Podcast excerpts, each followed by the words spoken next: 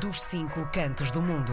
A viagem está marcada até Bruxelas para conversarmos com Maria José Gama Caldas. Nós ficámos sem Maria José. Ficámos sem Deixa a Maria ver se conseguimos a Maria José. Olha, vai ser assim A direto. Maria José Gama Caldas, que é presidente do núcleo de- da Associação José Afonso em Bruxelas e ela Já já está. está, connosco outra vez. Maria José, Olá, bom dia. Sim, sim, sim, estou, estou. Olá, Karina. caiu-nos a chamada, entretanto. três, maravilha. Magia do direto. Estas coisas acontecem e eu gosto sempre muito. Não que lhe desejo mal e que caia assim na chamada, mas traz sempre assim um bocadinho mais de salero a isto tudo. Olha, mais folclore. Pronto, digamos assim. Maria José, é o tema de hoje, não é? É, é. E olha, o tema de hoje tem a ver. Há bocadinho o, o, o João chamou-me e, e para ver se eu estava nos- eh, eh, pr- pronta para, para- para participar Uhum. e disse-me: então vamos falar de folclore, vamos falar de lolari lolé. Pois precisamente isso mostra que o João está como eu quando lhe fala de, de, de folclore, pensa logo em danças folclóricas, música folclórica, etc. Não é? O que é efetivamente o meu caso, eh, era o meu caso até há pouco, sobretudo porque, até porque eu gosto muitíssimo de danças folclóricas. Agora, A Maria José não sabe, mas o Evidentemente. João já dançou num rancho folclórico. Não é verdade, não é verdade. não tinha mal nenhum, atenção, mas nunca aconteceu. sabe que, eu, sabe que nas festas da, da- da aldeia, quando vou de férias, eu de- decidi, de vez em quando, eu decidi de ir também fazer qualquer coisa. Só que aquilo já não é para a minha idade. Ferro. Que eles mexem-se muito e saltam e rodam Não, e aqui. É depois- preciso uma preparação física incrível. E Depende É muito, muito. de que zona Aquilo do é, país. É, muito, é muito mais alegre do que fazer ginástica, mas chega ao mesmo resultado.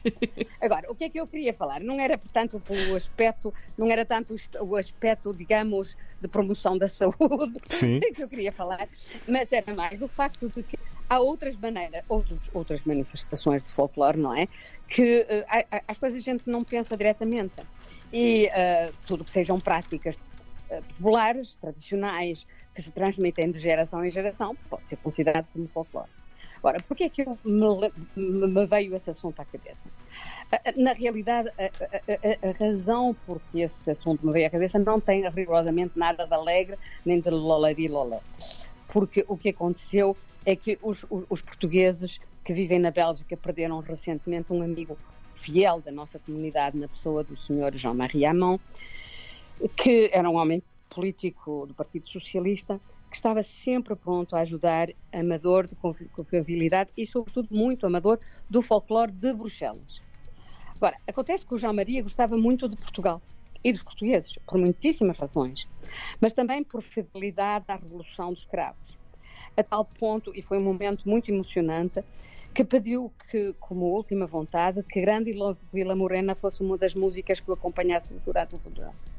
Coisa foi bonita. Agora, precisamente, um amigo assim acompanha-se por isso até ao fim, não é? E no meio daquela gentio todo, porque o homem era, era mesmo um homem de muitas ligações.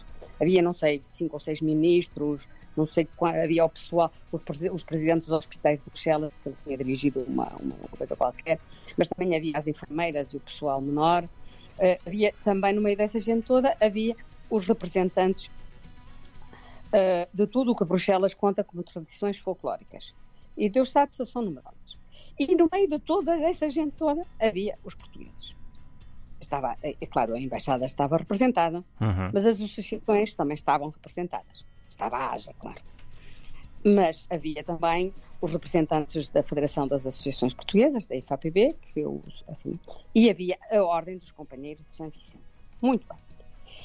E eu agora, é aqui que estamos a chegar ao ponto, e eu agora começo a conhecer melhor a Ordem de São Vicente e de pude constatar que eles estão perfeitissimamente integrados na rede extensíssima dos grupos folclóricos de Bruxelas. Porque uma coisa que não, não é assim muito evidente à primeira vista é que os belgas são gente muito festeira e que têm muitas tradições folclóricas. Aliás, têm mais tradições folclóricas inscritas como património imaterial da humanidade do que têm os portugueses. Agora, para voltar à Ordem de São Vicente, os companheiros de São Vicente são uma confraria, são a confraria dos vinhos de Portugal. São uma, por isso uma confraria gastronómica, como há muitas em Portugal, não é? Isto das confrarias eh, eh, ligadas a profissões ou a, a promoção de produtos é uma prática que já vem de muito longe. Eu fiquei Uh, para preparar esta crónica, gosto muito de ir ver o que, se, o que diz na internet, né? e fiquei assombrada por ver que isto pode subir na história até chegar ao tempo dos romanos. Mas que foi precisamente, principalmente na, na Idade Média, que esta história das confrarias se desenvolveram. Daí que vemos sempre os membros das confrarias com aquelas capas medievais muito compridas, com os seus, eh, aliás, como os nossos companheiros São Vicente também, não é? Que, que andam com as suas capas, os seus escapulares e múltiplos medalhões, os seus chapéus grandes, enfim. É folclore? A maior parte das confrarias, pois, tem uma finalidade profana, uma promoção de um, um produto.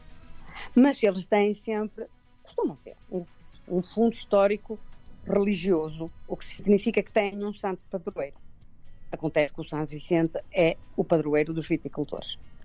Muito bem, esta confraria de São Vicente não compra nem vende nada, mas com as suas práticas, encontros e festas, promove os vinhos portugueses, informa sobre as castas portuguesas, são as castas uh, originárias de Portugal, a sua história, a sua especificidade cidade, informa sobre o turismo ligado às rotas dos vinhos, etc. Agora, muito bem, isso é o que eles fazem. Perdão. Mas é que eles estão tão integrados? Muito mais integrados do que os ranchos folclóricos, que também existem aqui, não é? Qual é o elo entre essa gente e as sociedades folclóricas de Bruxelas? Pois o elo é o Mannequin Peace. Sabe aquele menino pequenino que faz xixi, sim, que sim, é o sim. emblema da cidade? sim, sim. Ok. e que é a encarnação do espírito rebelde e travesso da gente dos bairros populares. Desculpem as pessoas com qualquer coisa na garganta. Um momentinho. Perdão, vamos lá ver se lá vamos. Vamos sim. Bem, acontece que o menino, como já viram nas fotografias, vive nu. Anda nuzinho, coitadinho. Mas ele tem muitos trajes que enchem um museu inteiro. E, é, é, e veste-se regularmente para celebrar alguma data importante. O Mannequin, Mannequin Peace tem vários trajes portugueses e é vestido à portuguesa pelo menos três vezes no ano. Em janeiro, à volta do dia de São Vicente, para honrar a Ordem dos Companheiros de São Vicente. No domingo mais perto do 25 de Abril, assim como no domingo mais perto do 10 de junho, graças à mobilização da Associação Imaus.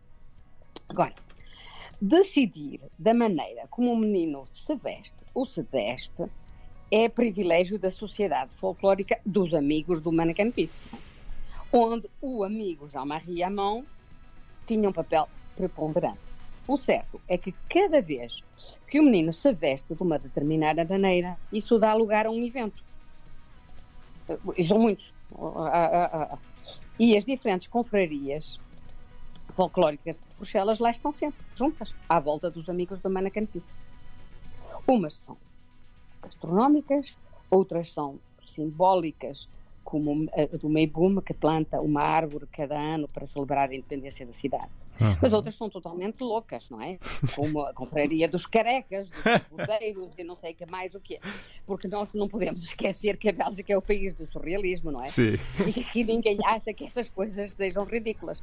É perfeitíssimo. que as pessoas normal. se divirtam. Exatamente. O certo é que a Ordem de São Vicente lá está sempre mais integrada do que não importa qual associação portuguesa. Viradas, virados para fora, tanto falam como o Zé Povinho dos bairros populares, como com os ministros que nos governam. E isso acaba sendo um serviço importante prestado a Portugal.